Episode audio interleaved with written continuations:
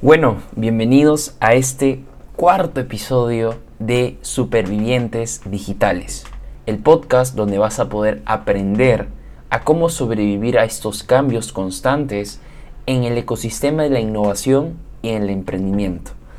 Ahora vamos a tocar un tema súper polémico actualmente y también vamos a tocar un poco sobre los criptoactivos, eh, cuál va a ser el futuro de las monedas, si es que las monedas virtuales como el Bitcoin van a poder prevalecer a un futuro. Eso es algo que vamos a tocar hoy día eh, de hoy, porque creo que cualquier superviviente digital que quiera sobrevivir en estos cambios constantes, no solamente en la innovación, sino también en la economía y finanzas, tienes que saber qué es el Bitcoin, por qué se creó el Bitcoin y te voy a contar un poco sobre la historia del Bitcoin. Bitcoin. En primer lugar, tenemos que hacer la pregunta, al igual que cualquier otra cosa que exista en el mundo, ¿por qué fue creado esto? Y la pregunta que vamos a empezar toda esta conversación es ¿por qué fue creado Bitcoin? Antes de poder explicarte esto, debes saber algo súper importante. Bitcoin fue creado en el 2008, ¿sí? solamente que los, a inicios del 2009 todo cambió porque el Bitcoin fue presentado al mundo a través de la tecnología blockchain, ¿no? Ese es un poco de la historia. Pero retrocedemos un poco en 2008, ¿qué pasó? Eh, ¿Por qué se creó esta moneda virtual? ¿Por qué eh, se empezó con el mundo del Bitcoin, de los criptoactivos? Y todo eso remonta al, al 2008, donde el mundo presenció una de las crisis financieras más importantes de la historia, causando inestabilidad en los mercados y sistemas financieros, en los bancos, eh, centros financieros. A partir de estas decisiones, lamentablemente tomadas por los gobiernos y las entidades bancarias, en 2008 fue la peor crisis financiera que el ser humano pudo vivir. Y disculpen si me pongo algo dramático, solo que en 2008 yo no era consciente de eso, sino nuestros padres. Em, entonces hay que reflexionar un poco de esto. Y es lo mismo 12 años después que nosotros los jóvenes lo vivamos. ¿no? La falta de trabajo, etcétera, problemas financieros en nuestros países, ya sea si estás en Estados Unidos, ya estás en Latinoamérica o en Europa, a todos nos ha afectado enormemente esto. Pero de todo el problema que se ha causado, ¿no? Em, ha, iniciado una nueva revolución, que yo le llamo la nueva revolución de los criptoactivos. Estos criptoactivos yo lo llamo activo porque un activo es todo lo que te da de alguna otra forma beneficios a largo plazo, dinero ahorrado, eh, acciones, etc. El Bitcoin puede ser un eh, recurso financiero si es que lo sabes utilizar. Para poder seguir un poco de la historia, en 2009 todo cambió. Es donde el Bitcoin pues, fue presentado al mundo a través de la tecnología blockchain. Eh, que un poco para poder explicarte de qué trata el blockchain, es un sistema que permite la emisión controlada de monedas digitales. A diferencia de un banco o un gobierno que imprime, imprime, imprime, el Bitcoin es algo limitado. Además, funciona como un libro contable público que registra cada una de las transacciones realizadas en esa cadena o esa lista como un Excel. Imaginemos un Excel donde está lleno de base de datos de las personas que han transferido y han movido dinero. Y tú vas a poder acceder a esa información. Entonces, cada transacción realizada se puede registrar y esto se lleva a un libro público donde se registra todas las transacciones realizadas. ¿Ok? Y ahora, algo que asegura cada moneda es que al momento de poder yo comprar un Bitcoin, no le estoy comprando a una entidad financiera o un banco, lo estoy comprando a otra persona, solamente que esta tecnología de blockchain nos ayuda a poder tener más privacidad y puede que esto sea público, ¿sí? Entonces, de esta forma, el esquema de seguridad está garantizado. ¿Por qué? Porque cada una de estas transacciones son realizadas por medio de seguridad de una red descentralizada, a diferencia que lo tenga un banco y pueda ser privada. ¿Ok?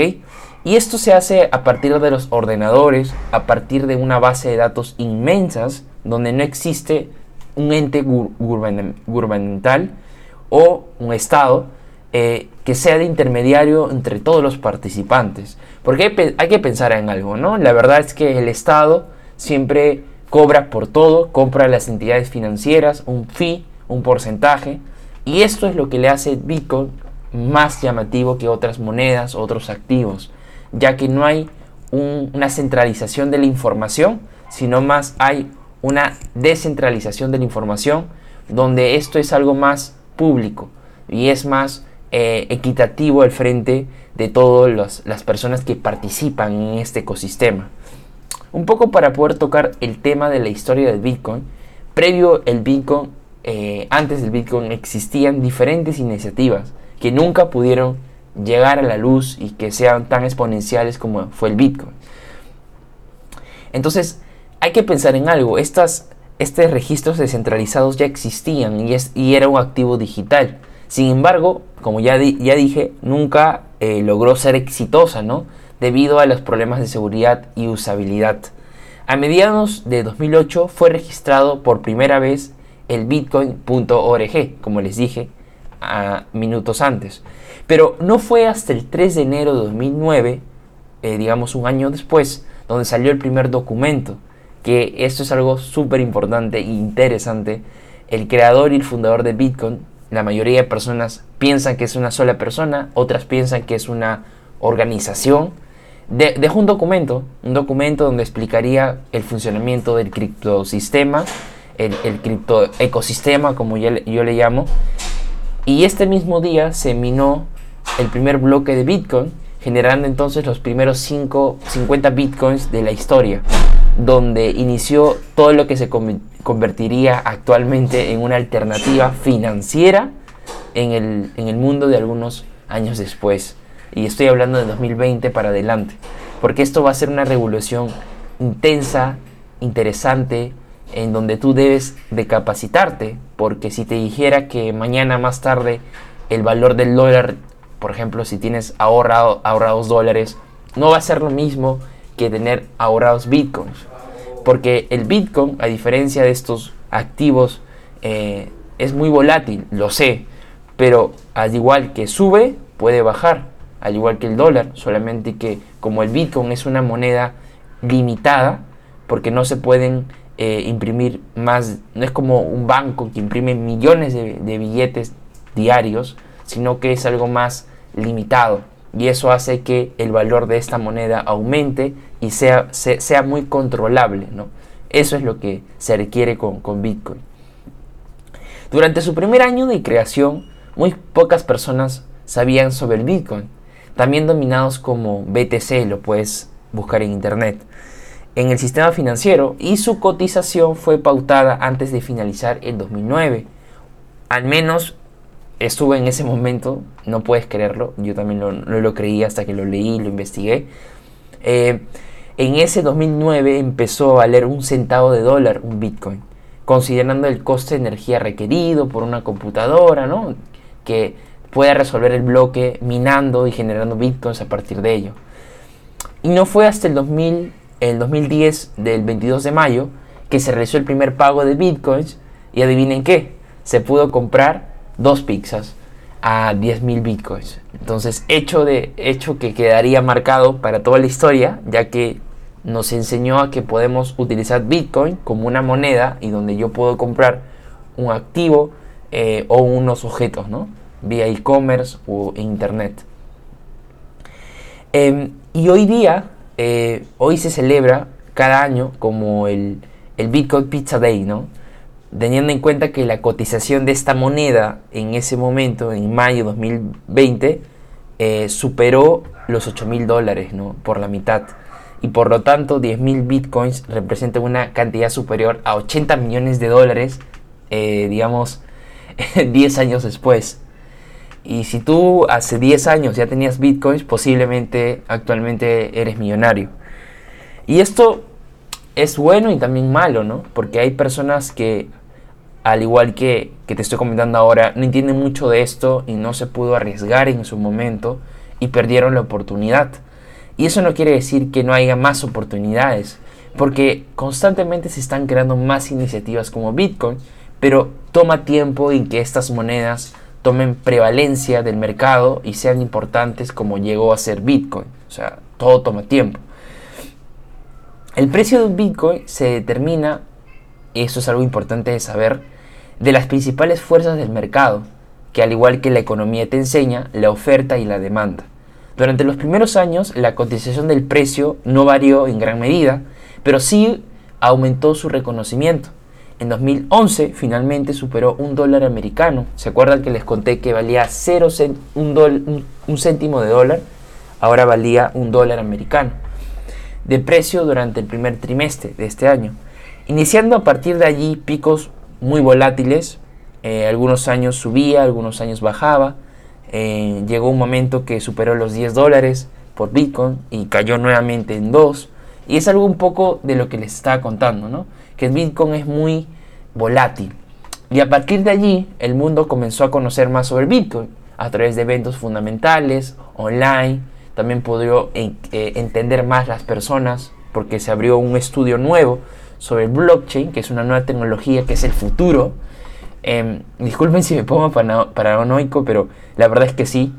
Em, no solamente hay que pensar que el, blockchain o la tecnología blockchain sirve para poder comprar y vender monedas. Eh, no sirve solamente para eso, sino que también hay otras usabilidades, ¿no? Eh, y también hay otras funciones que no solamente te pueden dar activos o, criptoactivos, sino que también te pueden dar beneficios de conectividad, hacer, por ejemplo, un sistema de red P2P, Em, que es una nueva modelo de negocio que está saliendo, peer-to-peer, que es el blockchain. Y es algo interesante porque cada vez más, al igual que hace algunos años los locos que empezaron las .com, ¿no? solían la gente decir que estaban locos porque nadie entendía cómo funcionaba el Internet. Y ahora posiblemente esas personas siguen siendo millonarias y van a ser más millonarias porque eh, o porque aprovecharon la oportunidad ¿no? en ese momento. Esto es lo mismo. Eh, se podría decir que Bitcoin es como el, Internet en ese momento y que muchas personas no entendían eh, y no entendían cuáles fueron sus beneficios, tanto actuales en ese momento y en el futuro. Y 10 años después, míranos cómo estamos, más conectados. Em, problemas también, ¿no? El hecho de estar constantemente conectado a Internet, pero de alguna otra forma te trae beneficios y eso es lo más importante. Em, ahora, pasó a convertirse el Bitcoin en el tiempo no solo de una moneda digital, sino también un activo financiero importante de, gran, y eso escucha muy bien, ¿ah? rentabilidad. Y detrás de ello un ecosistema inmenso de cientos proyectos consolidados sobre la tecnología blockchain, llevando a superar en, 2010, en 2017 un precio cercano de 20 mil dólares ¿no? por Bitcoin. Entonces, esto si te pones a pensar, hay más oportunidades como esta, no debes desanimarte por el hecho que una persona ya lo intentó primero que tú.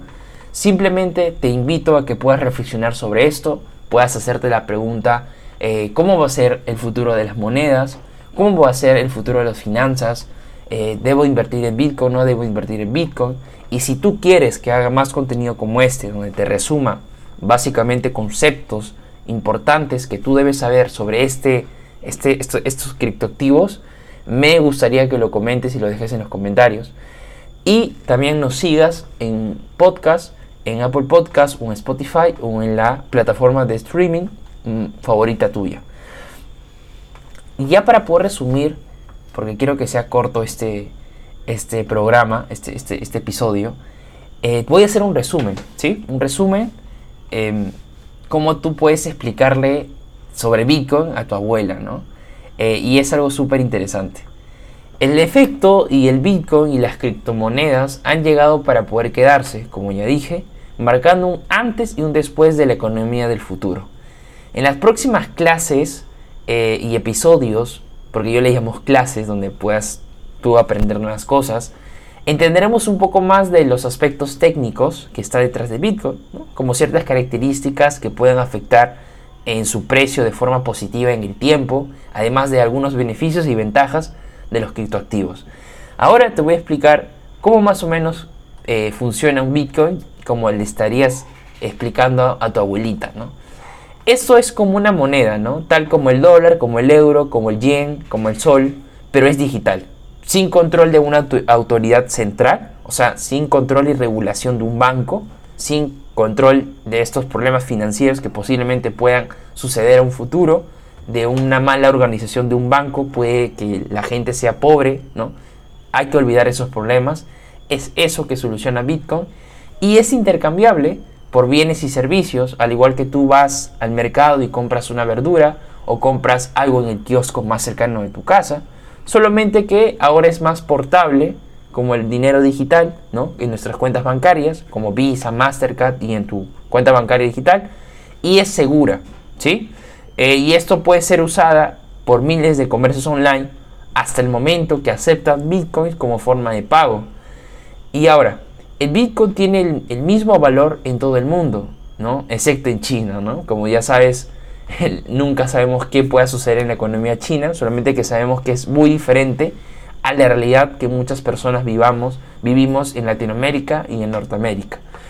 Y bueno, esto es un poco de este cuarto episodio eh, que estoy haciendo, em, tercer episodio, disculpen, que estoy haciendo sobre cómo puedes tú sobrevivir y ser un superviviente digital.